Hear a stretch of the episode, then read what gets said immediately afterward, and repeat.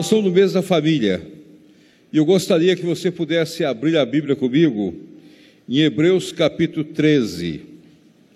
E nós vamos tirar algumas, alguns princípios sobre a família essa noite. Quando você chegar em casa, eu gostaria que você pudesse saber de cor todos os princípios que esse texto traz para nós. O texto começa falando dos deveres sociais, mas alguns autores têm estudado esse texto e têm falado que ele refere-se a deveres de uma família, deveres de uma casa, aquilo que nós cultuamos, aquilo que nós vivemos em nossos lares e que nós precisamos colocar em prática dia a dia nas nossas famílias. Vamos ler de forma alternada esse texto, Hebreu 13, de 1 a 6. Seja constantes o amor fraternal.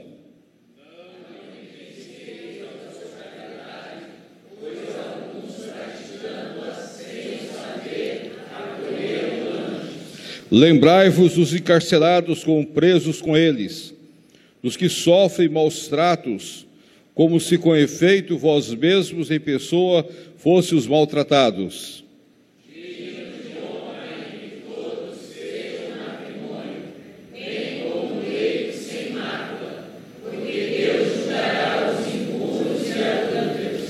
Seja a vossa vida sem avareza, contentai-vos com as coisas que tendes, porque ele tem dito: de maneira alguma te deixarei, nunca jamais te abandonarei.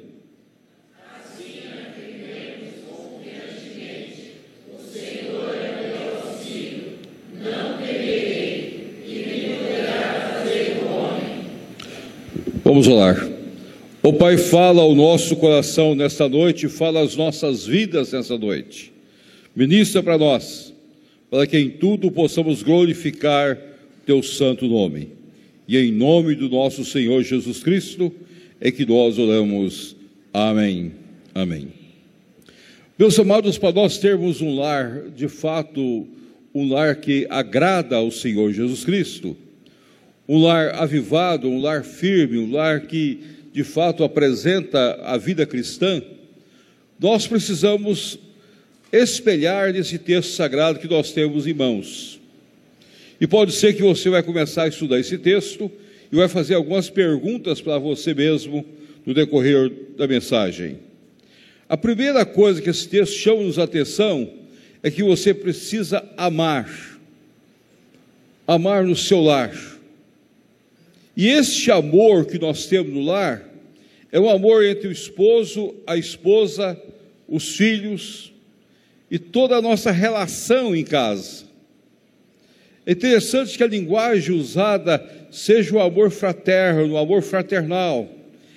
Não é, não está falando aqui de sexualidade. Porque muitas vezes a vida nós não conservamos a nossa sexualidade pela vida toda. Chega um momento da vida que isso passa. Mas o amor que nós temos um para com o outro, ele desenvolve a vida toda. Ele cresce à medida que vai passando os anos. E muitas vezes nós olhamos um para o outro à medida que nós vamos ficando mais velhos e vamos dizer um para o outro: Olha, eu te quero tão bem, você é tão boa para mim. E a esposa responde: Você me faz tão bem, meu querido. E quando depois de 60 anos de casados, e se nós fizermos uma análise em 60 anos de casado, nós vamos descobrir que a nossa vida sexual teve alguns momentos muito bons, mas o amor que nós temos para com o outro foi o que firmou o nosso lar firmou a nossa, a nossa casa. Aí nós olhamos um para o outro e sentimos aquela alegria de estar ao lado. E se um é chamado à presença de Deus, nós muitas vezes custamos a ficar e continuarmos vivendo. Depois de 60, 70 anos, a gente quer morrer juntos. É o amor que nós temos. E até as implicâncias faz bem para a vida. Até que as coisinhas que a gente muitas vezes convive, o jeito de dormir, o jeito de ir. Quando, depois de alguns anos de casada, a minha esposa chegou para mim um dia e disse: Ó, oh, você está engordando. Eu disse: Sim, graças a Deus. Você faz uma comida tão gostosa. Aí olhou para mim mais uma vez e falou assim: há, há um fato que eu vou colocar para você. Você precisa procurar um médico, você está roncando muito. E eu não estou conseguindo dormir. Aí, meus queridos, eu fui buscar o médico. E ele me deu um aparelho que eu uso toda noite. E aprendi a viver com aquele aparelho.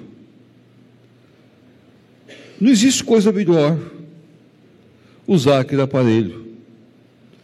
E saber que a esposa agora está dormindo, eu estou dormindo e nós estamos muito bem com o peso que nós possuímos. O lado da cama fica mais inclinado, mas não faz mal nenhum. Você está rindo, mas você está no mesmo problema. É esta é a bênção de Deus. mas Deus faz tudo perfeito.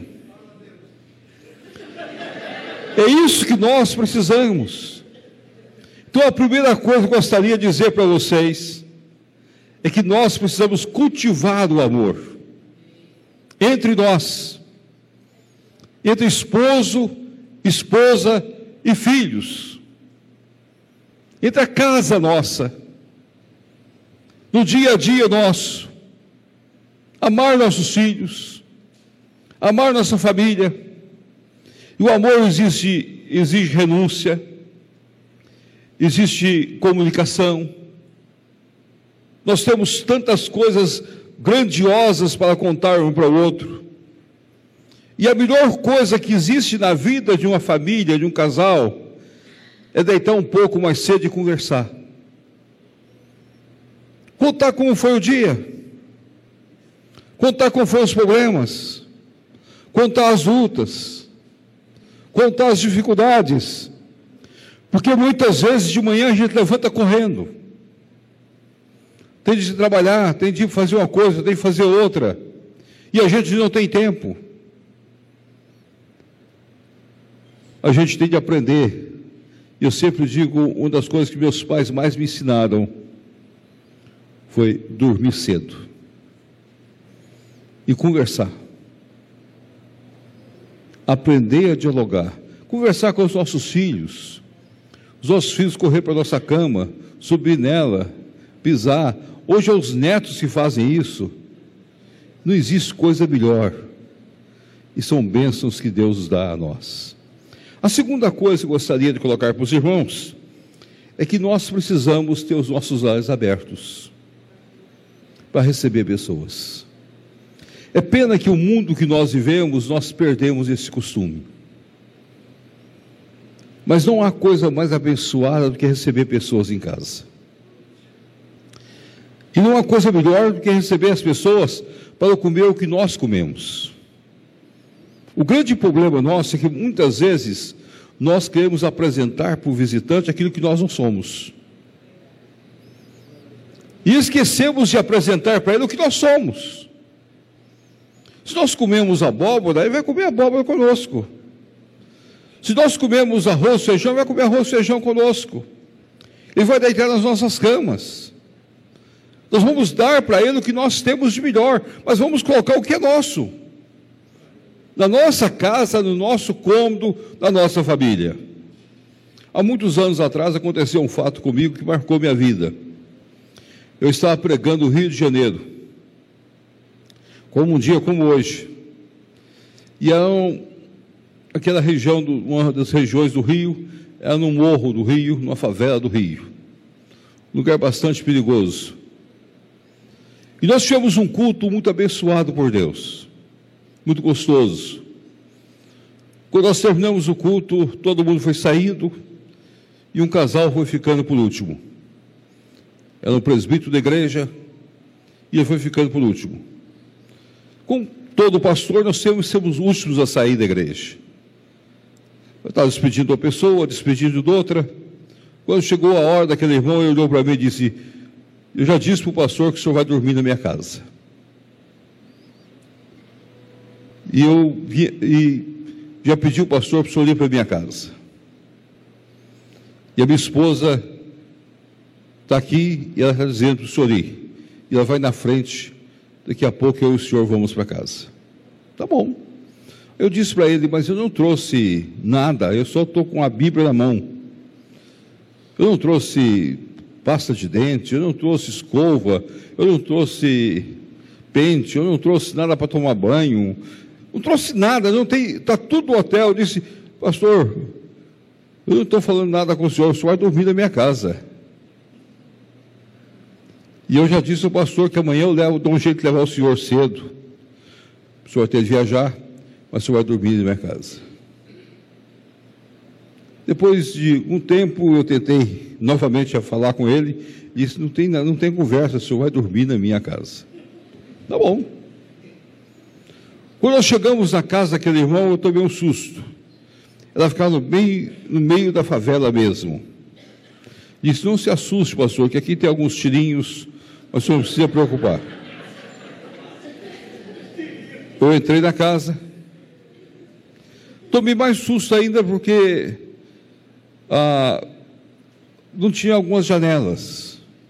Ele estava em construção, então eu tinha colocado um, um pano, um, um, saco de linhaça nas janelas. Uma das portas também era saco de linhaça. É uma família muito simples. Ele disse, pastor, agora vamos sentar aqui. Eu não chamei o senhor para ir para a cama na minha casa. Disse, o senhor me convidou para hospedar na sua casa, eu brinquei com ele. Eu não ia para a cama.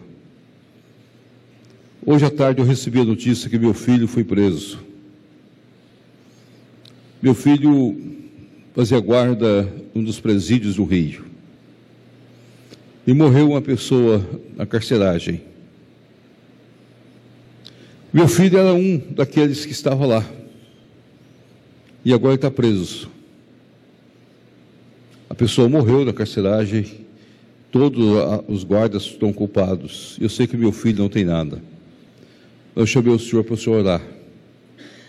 Eu, o senhor e minha esposa. Meus irmãos, nós passamos praticamente a noite toda em oração.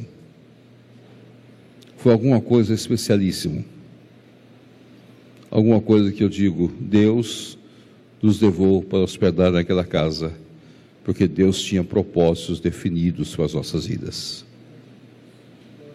É o que o texto diz para nós. Quando eu de manhã, o dia começou a clarear, disse: Agora vamos, pastor. Nós atravessamos a favela, pessoas armadas, aquela situação toda. Ele me levou no hotel para eu pegar minha mala. Ele me entregou um LP, aqueles grandes, disse: A única coisa que eu gostaria que o senhor levasse é uma lembrança da noite que o senhor passou na minha casa. Anos depois, eu recebi um e-mail. O e-mail dizia o seguinte: Pastor, eu sou o moço que o senhor passou orando por ele a noite toda. Graças a Deus eu não tenho nenhuma culpa. Fui liberto e hoje eu sou pastor de uma igreja. E eu queria dizer para o senhor: naquela noite eu senti algo diferente do presídio. Hospitabilidade abriu os nossos lares. Nós vivemos o um mundo por falta de bênção em nossas casas, porque nós não convidamos ninguém mais para tomar café em nossas casas. Nós não convidamos ninguém para comer a nossa comida. Nós não convidamos ninguém mais para dormir em nossas camas. E nós não convidamos ninguém para orar conosco mais nas nossas casas. Nós estamos perdendo a dimensão da graça e do poder de Deus. Por isso que o texto sagrado começa dizendo: Não negligencieis a hospitalidade, pois alguns praticando-a sem saber acolher anjos. Há coisas especiais, há milagres especiais, há bênçãos especiais para Deus, dadas por Deus para nós, quando nós abrimos os nossos lares. O mundo precisa ver o impacto que a igreja há de criar na medida que nós tenhamos coragem de usar as Escrituras como base das nossas vidas. É pena, meus amados, que nós perdemos essa dimensão. É pena que nós perdemos aquela alegria. Aumenta a água do feijão, que precisa colocar um prato a mais. E nunca vai faltar feijão. Deus nunca deixou faltar nada para nós. São os milagres de Deus nas nossas vidas, para a glória dele. Terceiro princípio, lembrar dos encarcerados, com presos, dos que sofrem maltratos. É, a, a casa, o lar, deve ser lugar de misericórdia. Não é só o amor fraternal entre nós, a família, não é só o lugar que nós vamos receber pessoas, mas é uma expressão de misericórdia a partir dos nossos lares. Nós não podemos ser egoístas. Uma das coisas que eu mais gosto do, da vida da zona rural, do interior, a vida toda minha foi pastor, ser pastor do interior. E o Juarez teve visto essa oportunidade poucos anos depois foi para a capital e perdeu essa benção. Mas no interior, meus amados, tem uma coisa que há uma planta que nós plantávamos em quase todas as casas do interior, chamada chuchu. E nós plantávamos em cima do, em cima do muro, em cima da cerca. Não sei quantos irmãos tiveram essa alegria de plantar. E o chuchu tinha uma, uma condição muito interessante nós dávamos para nós e para o nosso vizinho. Era um ato de misericórdia. E, na, e no interior nós aprendemos uma coisa que ficou gravada no nosso coração: nós sempre temos algo para dar. Esse é o espírito de misericórdia que nós precisamos ter. Nós perdemos essa visão. Nós perdemos essa maneira de ser das nossas vidas. O dia está passando e nós estamos ficando mais egoístas. E cada vez mais egoístas. Ao ponto de nós pensarmos: ah, se eu não tiver, se eu não guardar, eu vou precisar de alguma coisa. O Salmo 127 é o maior desafio das nossas vidas. Fui moço, quem sabe o restante? Não, não 127 não. Esse é o Salmo 37. Mas o Salmo 127, inútil é o homem levantar de madrugada, voltar tarde, comer o pão, penosamente gradeastes, aos seus amados ele o dá enquanto dormem. Enquanto Deus dá para nós. Não é o nosso trabalho, não é a nossa economia. Agora o Salmo 37, Davi fala o seguinte: Fui moço e agora sou velho. Jamais vi o justo amparado, ou a sua descendência a mendigar o pão. A igreja, ela tem de ser uma igreja de misericórdia, de acolhimento. E os nossos lares precisam de fato ter esta visão, ter essa participação das nossas casas, das nossas famílias. Uma das coisas que eu tenho lutado a vida toda na minha igreja é ensinar a família a ser dizimista. Mas não ensinar a pessoa a pegar o recurso, chegar e colocar na frente. Mas eu sempre tenho dito para a família: reúna a sua família faz um culto a Deus na sua casa, e depois desse culto a Deus, coloque os seus recursos para entregar como dízimo, porque o dízimo é a confiança em Deus que nada vai faltar no nosso lar. E com isso nós vamos dar condições à igreja de assistir outros. E nós também podemos assistir outros. Quando alguém bater na nossa casa, nós vamos ter pães para ser dados. Então, vamos ter alguma coisa para fazer para os outros. Tenha misericórdia. Pratique a misericórdia.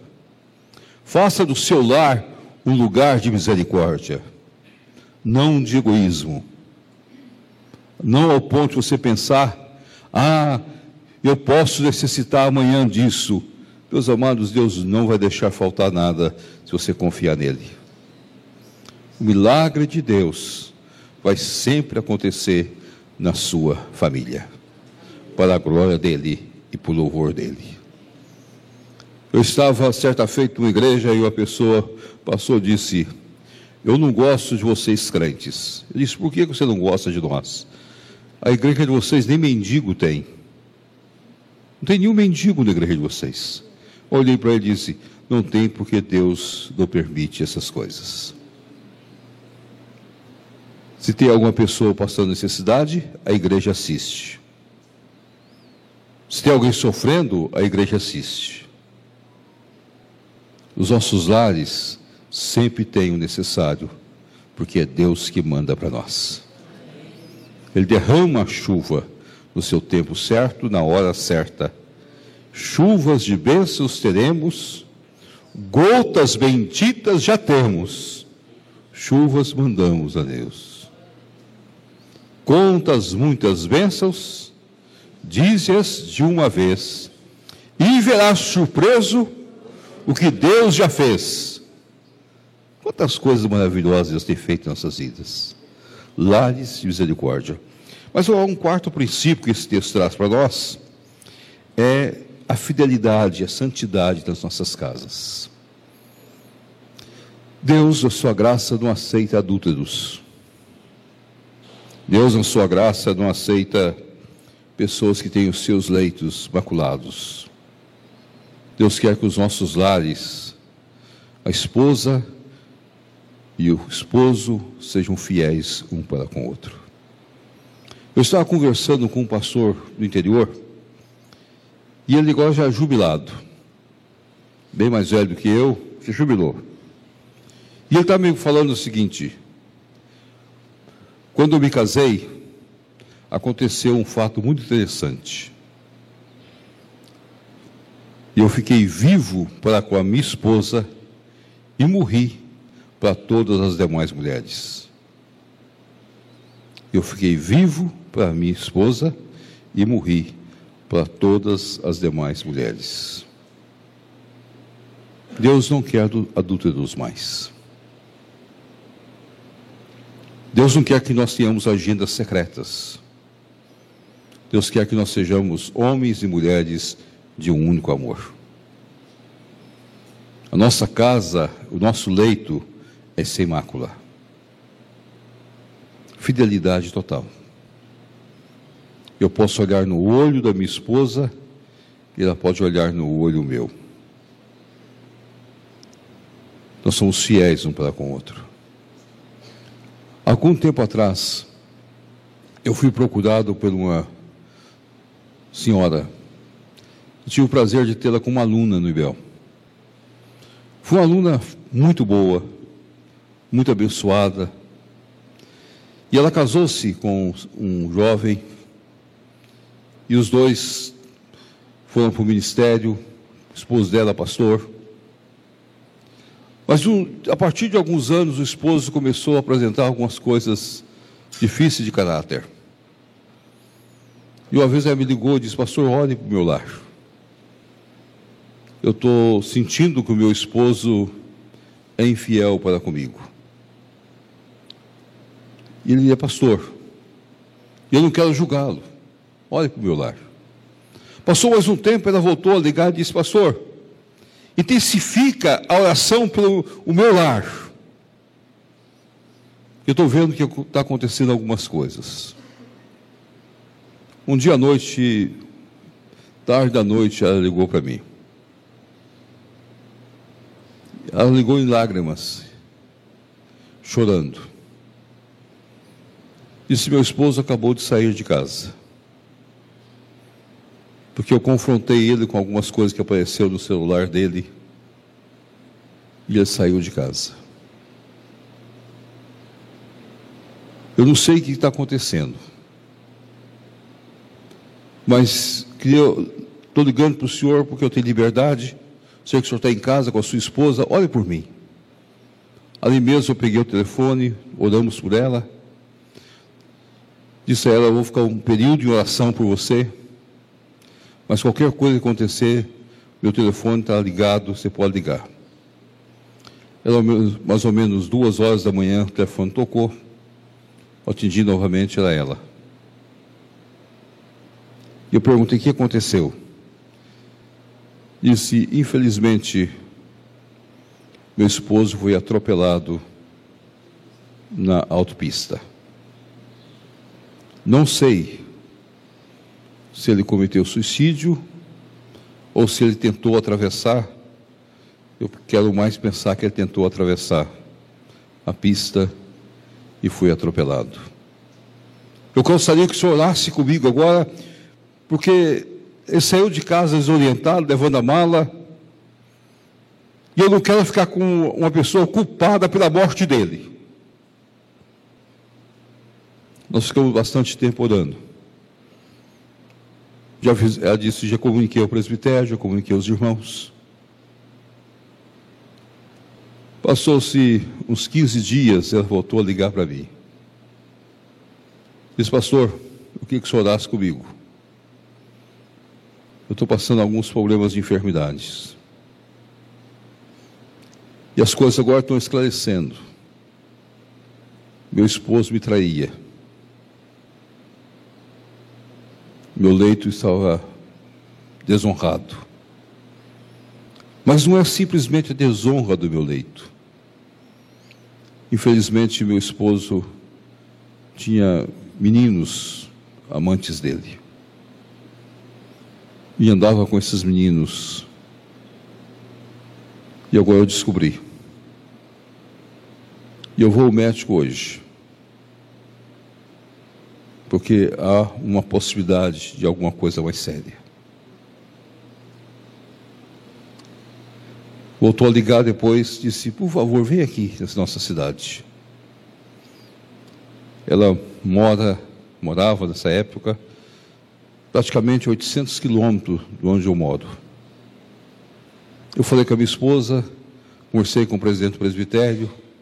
O presbitério, o presidente disse: Se é bom o senhor vir mesmo, o Senhor consolar a igreja, consolar os irmãos, consolar o presbitério e consolar a irmã. E eu fui. Entramos na casa, ela sentou e ela começou a chorar. Depois de chorar muito, ela disse: O médico confirmou que eu estou com AIDS. Estou aidética. Meu esposo já era doente, eu não sabia. E as consequências da enfermidade dele vêm sobre mim. Ele era pastor. Então, meus amados, aquele que pensa que está de pé, veja que não caia. Não é aquele que está de pé, aquele que pensa que está de pé. Vigilância completa, diária. Tenha o seu leito sem mácula. Hoje aquela senhora está se tratando com muitas dores, muitas lágrimas, sentindo a tristeza da situação. Graças a Deus, os filhos não desviaram da fé continuam firmes. E ela também. Então eu gostaria que vocês pudessem pensar seriamente. Se nós queremos o avivamento nossos lares, nós precisamos de uma vida pura dentro das nossas casas. Não deixe que outra agenda faça parte do seu lar. Se você namora, namora uma única moça, a fidelidade começa no namoro. Se você namora, namora um único rapaz. Não ligue para outra pessoa. A fidelidade não começa depois de casado. A fidelidade começa quando você está namorando um com o outro. e ela continua por toda a vida. O leito tem de ser sem mácula. É isso que Deus quer de nós, é isso que Deus requer de nós. Nós não podemos viver uma vida de adultério no mundo em que nós vivemos.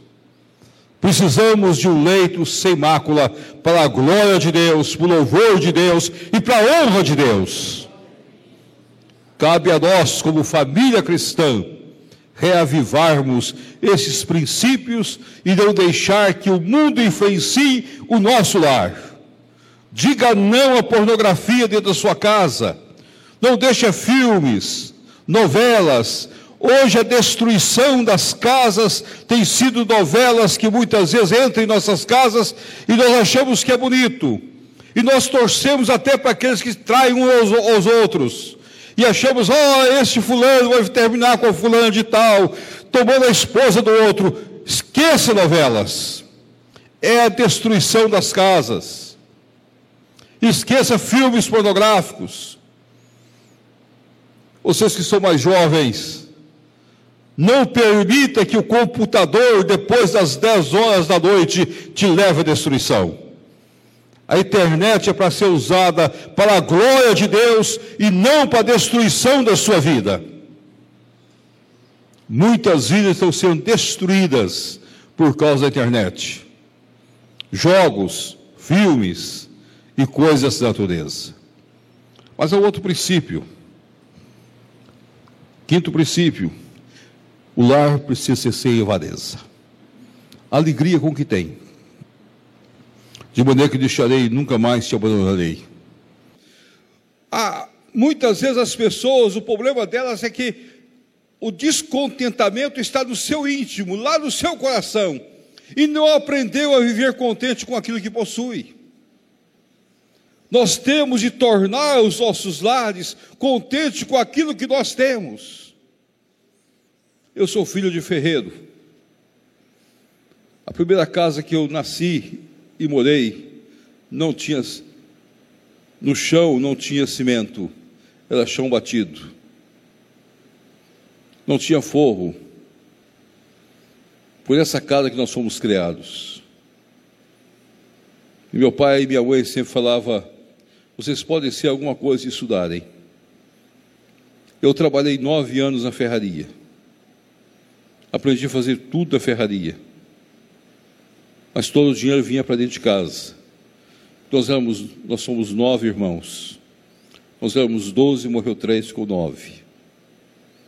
Então, no interior de Minas, nove irmãos não é fácil de ser criado. Não é fácil de estudar. Mas uma coisa eu aprendi com a minha mãe: minha mãe era uma mulher de oração, de profunda vida de oração. Meu pai era um homem trabalhador, muito crente também. E eu aprendi com eles alegria com as pequenas coisas que a gente tem. Ah, que coisa gostosa é quando chegava no domingo e tinha uma coronada na mesa. Era o prato mais precioso da nossa casa. Era algo que marcava o nosso lar. Era o prato especial do domingo. Hoje não se fala mais isso, hoje se fala em tantas outras coisas boas que a gente tem, que a gente até perde a alegria de ter as coisas dentro de casa. Nós precisamos aprender a ficar contente. Seja a sua vida sem avareza. Aprenda a agradecer a Deus por tudo. Aprenda a agradecer a Deus pelos os momentos da sua vida, por aquilo que Deus tem colocado diante de você, dia após dia hora após hora.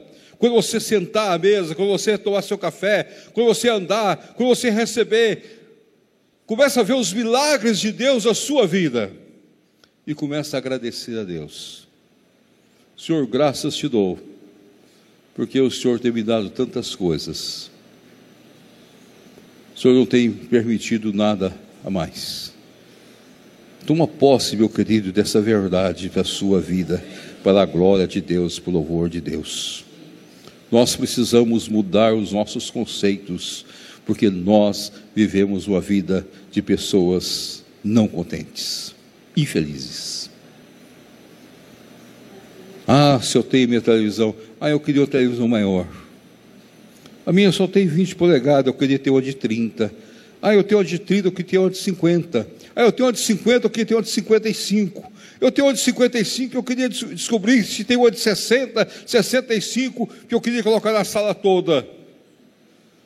Aí nós vamos lá na Casa Bahia, começa a gastar. Aí destrói as nossas vidas. Aí nós começamos a destruir a vida.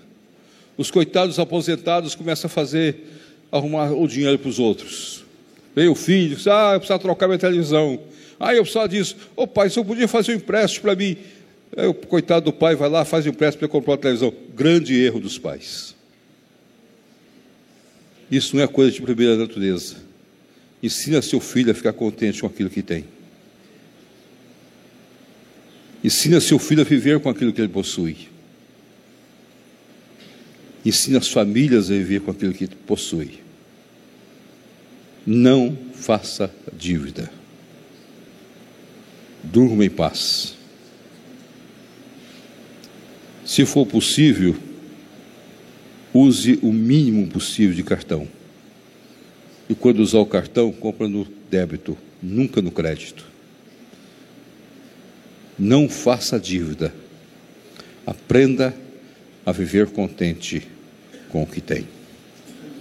70% das famílias se separam por causa de problema financeiro. Guarda isso com vocês: 70% dos casais se separam por causa dos problemas financeiros. Vocês são jovens, são recém-casados. Quantos anos de casado? Sete meses, que bênção! Ah, isso é bênção de Deus. Está na lua do, de mel. Você sabe quanto dura a lua de mel? No meu caso, está durando 45 anos. É, tem que durar muito tempo, seis, sete meses. Meu querido, começa agora. Não deixe o crediário entrar na sua casa. É, porque ele vai destruir a sua vida. E você, tem quanto tempo de casado? Dez anos, só isso? Uma sacalinha mais velhinha assim? Sabe? Esse é bênção de Deus. Está vendo? Essa mulher apaixonou por você. Isso é bênção de Deus. Meus amados, eu gostaria que vocês pudessem guardar que a vida de vocês fosse uma bênção nas mãos de Deus, para a glória de Deus, e vocês pudessem andar de acordo com a misericórdia do Senhor, lembrando que Deus é que dá tudo para nós. Sexto e último princípio: Deus é o nosso auxílio. O texto começa falando do amor fraternal e o texto termina falando que Deus é auxílio nosso. Não há coisa maior do que saber que nós temos auxílio de Deus. Vem dias, passam dias, Deus é o nosso auxílio. Nós podemos chorar, nós podemos rir, mas Deus é o nosso auxílio. Ele está sempre ao nosso lado. Ele está sempre cuidando de nós e cuidando dos nossos lares, cuidando dos nossos filhos, cuidando das nossas casas. Se nós queremos um reavivamento dos nossos lares, vamos lembrar que o nosso auxílio bem presente é Deus. Não, é os homens, não são os homens, é Deus. Ore a Deus. Gaste tempo na vida de oração com Deus. Gaste tempo no estudo da palavra com Deus. Volte ao culto doméstico dos seus lares. Nós perdemos o culto doméstico em nossas casas e nós precisamos voltar a tê-lo. Às vezes nós vamos, ah, pastor, mas eu ligo a televisão para assistir o culto com fulano de tal, eu assisto esse culto, aquele outro culto. Meus amados, eu gostaria que você tivesse tempo para ler a Bíblia com a sua esposa com o seu esposo e com seus filhos e você pudesse ter tempo também para orar a Deus. Deus é o nosso auxílio. Que Deus os abençoe e possa sustentar e que esses princípios estejam no seu lar. Eu quero orar com a igreja nesse instante Aqueles que quiserem que a gente ore de uma forma especial, fiquem de pé. Não precisa vir à frente. Eu vou orar com vocês. Ô Pai Celeste, nós queremos colocar esta igreja diante do Senhor. Neste princípio, neste momento de revivamento das famílias. Que este mês que se inicia, ó Pai, o mês da família, seja um mês de crescimento espiritual para todos os lares, para todas as casas, para todo o seu povo. Nós somos gratos ao Pai por tudo que nós temos aprendido com o Senhor. Instrua as nossas vidas, derrame sobre nós porção dobrada do teu espírito, sustenta os nossos lares, segura os nossos braços, dê paz ao nosso coração, em nome do Senhor Jesus Cristo. Dê unção dobrada de Cristo Jesus às nossas vidas. Cuida de nós. E em nome de Cristo Jesus, o nosso Senhor, é que suplicamos essas bênçãos. Amém. Amém. Amém. Recebe, ó Deus, a nossa adoração, o nosso louvor, que não é feito apenas de canções, de momentos culticos, mas da dádiva do nosso coração ao Senhor. Da mesma sorte como colocamos o coração do nosso lar, ó Deus, no teu altar de graça. Cada família assim o faz. E como família da fé que aqui representamos, estamos todos, ó Deus, debaixo do teu poder, da tua direção, da tua orientação. Abençoa essa querida igreja que promove este congresso, os membros aqui presentes, os visitantes, conjunto que abrilhantou tão bem a parte dos louvores, a instrução da tua palavra que nos desce dos lábios do teu servo, ó Deus, tão apropriada para todos nós. Te somos imensamente gratos por esse tempo especial. E ao despedirmos uns dos outros, nós seguiremos em frente na companhia do Senhor, porque o Senhor é o nosso auxílio, como acabamos de ouvir, e nós confiaremos sempre no Senhor. Despede-nos com a tua paz e com a tua bênção em nome de Jesus. E que a maravilhosa graça de nosso Senhor e Salvador Jesus Cristo, o amor infinito do Pai, as consolações do Espírito Santo repouse sobre vós, convosco permaneçam agora e para sempre. Amém.